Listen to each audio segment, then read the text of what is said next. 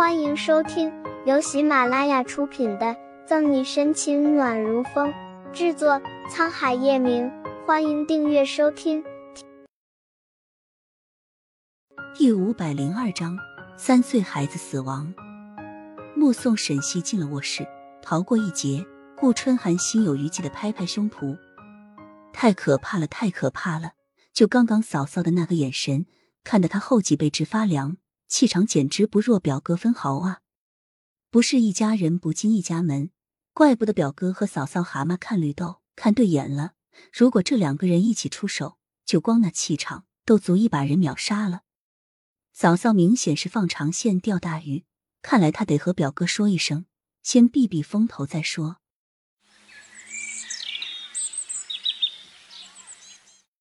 一日，暖阳缓缓升起。被透过窗帘穿进来的阳光刺醒，沈西迷迷糊糊摸着枕头下的手机，看了看时间和多条未读消息，秀眉微蹙着。这毕心怡还真是不省心，才一晚上的时间就出事了。事件升级到命案，沈西没有时间耽搁，就算再怎么不想起，还是伸了个懒腰，悉悉索索开始穿衣服。一番洗漱后，沈西没有回警局。径直驱车前往下城人民医院。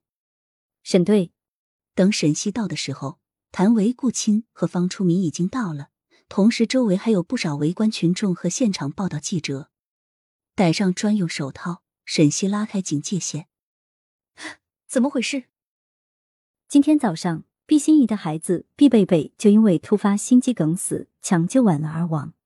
昨天跟着沈西办案的谭维说道：“昨天我们走了后。”毕心怡去了哪里？大步走进电梯，沈西翻阅着顾青递给他的病历。从病历上来看，毕贝贝的死好像是因为心脏移植手术失败引起的。我让人去查了，暂且还没有消息。不过现在毕心怡正在手术室门口，又哭又闹，扬言如果医院和我们警察不给他一个说法的话，那他就跳楼自杀。方初明头疼的接过话。许是谁大早上的就发生这样糟心的事，脑袋都忍不住的大，更何况还是毕心怡这么难缠的人。其他人不知道毕心怡闹这么大的原因，沈西多多少少的猜测到一些。不管孩子是他和叶氏集团的哪个高层人物生的，现在已经死了，相当于断了他的后路。毕心怡这么做，无非就是想让医院多赔偿一些，让他后半生好过点。可是毕心怡太不了解那些权高位重的人了。既然孩子死了，怎么可能还会自毁前程的帮他说话？我的孩子啊，你还这么小，怎么就走了呢？你要妈妈以后怎么活啊？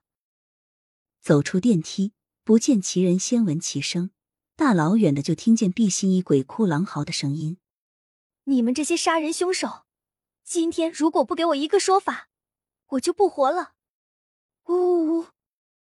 贝贝，你不要丢下妈妈一个人，你回来呀！沈西看着地上撒泼耍赖的毕心怡，出名去，把他先带回警局，然后让陆浩过来尸检，看看孩子是因为什么原因死的。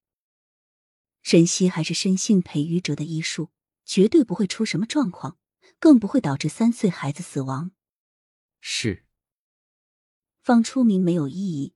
挥手让后面的警察架走不肯离开的毕心怡。你们放开我，我要在这陪着贝贝。你们这些杀人凶手，放开我！伤心至极的毕心怡拼命的挣扎着，奈何架着她的是两个男警察，力量悬殊，再怎么不甘不愿，还是被带走了。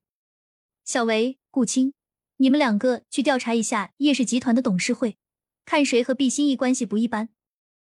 早在叶氏集团，沈西就听说毕心一和董事会的高层关系不一般，只是当时没出什么事，他又不是爱八卦的人，便没有注意。现在不一样了，死了一个孩子，于情于理，他都该调查清楚所有事。好的，沈队，没有迟疑，谭伟和顾青立刻去办沈西交代的事。小西西，你怎么在这？刚分配完任务。沈西正要打算去找副院长了解了解事情的经过，裴玉哲就来了。本集结束了，不要走开，精彩马上回来。